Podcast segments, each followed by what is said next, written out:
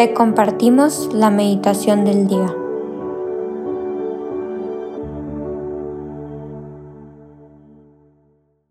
En el nombre del Padre, y del Hijo, y del Espíritu Santo. Amén. Ven Espíritu Santo, te pedimos que el día de hoy vengas a nuestros corazones, nos ilumines y nos ayudes en nuestra oración para poder escuchar lo que Dios quiere decirnos, para que el día de hoy Cristo pueda ser el centro de nuestras vidas y que pueda gobernar nuestro corazón, nuestra mente, nuestra alma, nuestra vida, para que cada vez seamos más reflejo de Él y estemos más cerca del cielo. Y antes de leer este Evangelio, te pido que hagas lo posible por respirar, ponerte en presencia de Dios. Y si te ayuda, y si puedes, cerrar los ojos e intentar imaginarte en el Evangelio que leeremos. Intenta imaginarte a ti mismo como si estuvieras presente en el Evangelio. Imagínate tal vez como una de las personas a las que le habla Jesús.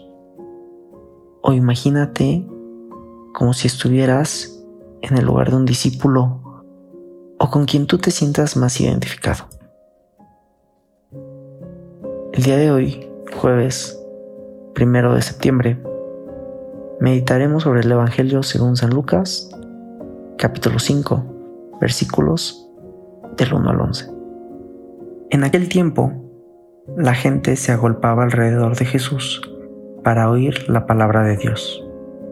Estando él a orillas del lago de Genezaret, vio dos barcas que estaban junto a la orilla los pescadores habían desembarcado y estaban lavando las redes.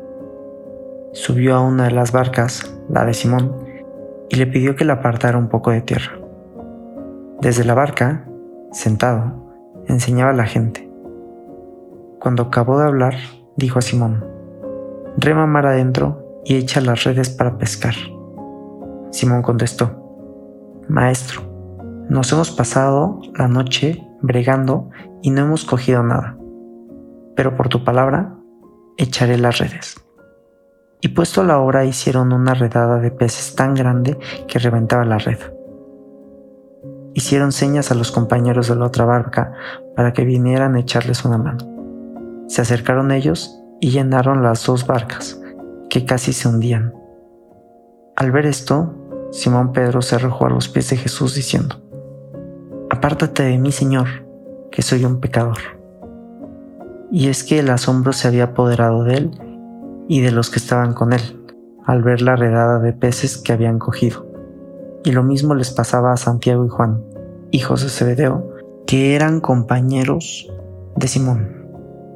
Jesús dijo a Simón, no temas, desde ahora serás pescador de hombres. Ellos sacaron las barcas a tierra y dejándolo todo, lo siguieron. Palabra del Señor. Gloria a ti, Señor Jesús.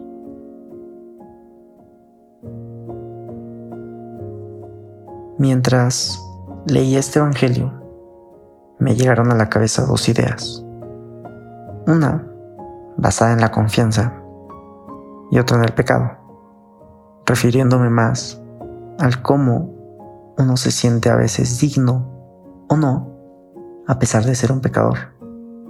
Pero vayamos paso a paso. Primero, vemos a Jesús enseñando a una multitud. Y no sé si han escuchado la típica frase de las palabras convencen, pero el testimonio arrastra.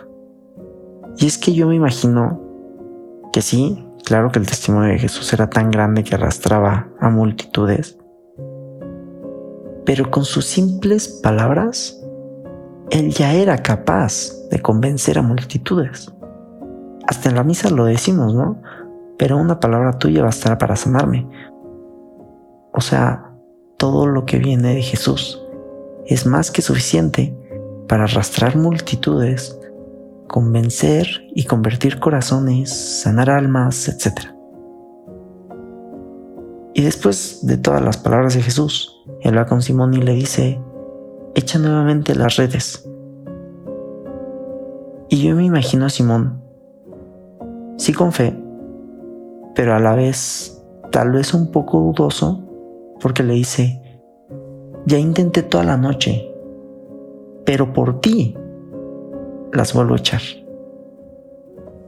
Y me parece una respuesta completamente humana pues Pedro, Simón, con base en su experiencia, debió haber pensado, pues ya intenté toda la noche y no salió nada. Como que en su experiencia él estaba diciendo eso. Pero a la vez, su fe le decía, confía en Jesús y vuelve a echarlas. Y ahí es que por fin logran pescar algo. Y a lo que voy con todo esto es que muchas veces tenemos miedo de confiar en Dios, de dejarnos guiar por Él.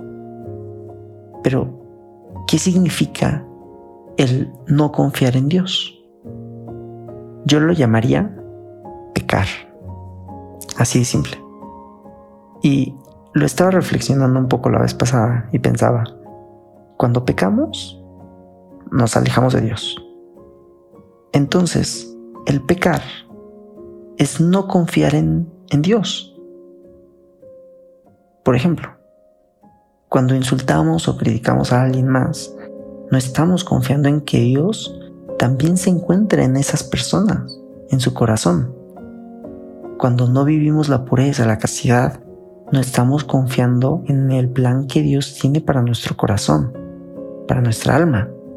Cuando somos codiciosos, avaros, no estamos confiando en, en que la felicidad se encuentra en Dios y comenzamos a pensar que se encuentra en lo material, en el dinero, y no estamos confiando en Dios. Entonces, como primera invitación, me gustaría que comenzáramos a confiar más en Dios y en los planes que Él tiene para ti. Y pasando un poco a la segunda idea que les comentaba al principio, que es más referente al cómo se siente Simón después de ver este milagro de Jesucristo? Pues este se arroja a los pies de Jesús, diciendo, aparte de mí, Señor, que soy un pecador. Y vuelvo a lo mismo. Es una respuesta completamente humana, un comportamiento completamente humano. El no sentirte digno de Jesús, que, es Dios, y nosotros somos unos pecadores. ¿Y cuántas veces no estamos en pecado y no nos sentimos dignos de rezar, o sea, nos sentimos completamente indignos de hablar con Jesús, de tener un momento íntimo con Él. Y llegamos a pensar, bueno, hasta que me confiese, por fin podré hablar bien con Jesús, por fin podré rezar bien. Y cuando me confiese ya retomaré mi vida de oración. Y no es así. Estando en pecado o no, tú puedes ir con Jesús, hablar con Él, rezar con Él, tener un momento íntimo con Él que es cierto, cuando estamos en pecado como que algo nos pesa en el alma, algo no nos deja rezar al 100, pero justo necesitamos el perdón de Dios que nos da la confesión, pero que ya lo tenemos ganado. Pero necesitamos que nuestra alma siente ese alivio. Pero lo que voy es que aún estando en pecado, Dios te espera para que platiques con Él. Pues Él nos ama y nos quiere perdonar. Entonces, como segunda invitación, luchemos por continuar nuestra vida de oración, de apostolado, de la mano de Dios. Aunque estemos tal vez en un mal momento espiritual, en un mal momento humano, pero que sigamos intentando depositar nuestra confianza en Dios. Así sea.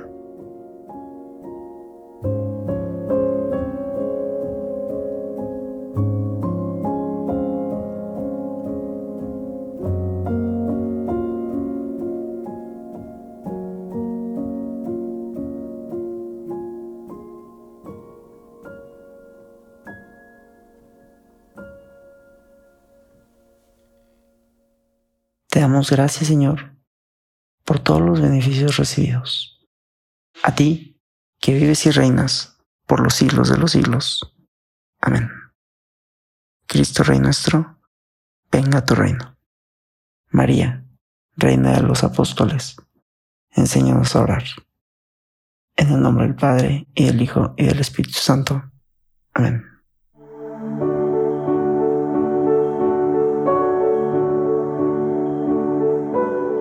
Señor, que seas tú quien siempre reine en nuestros corazones.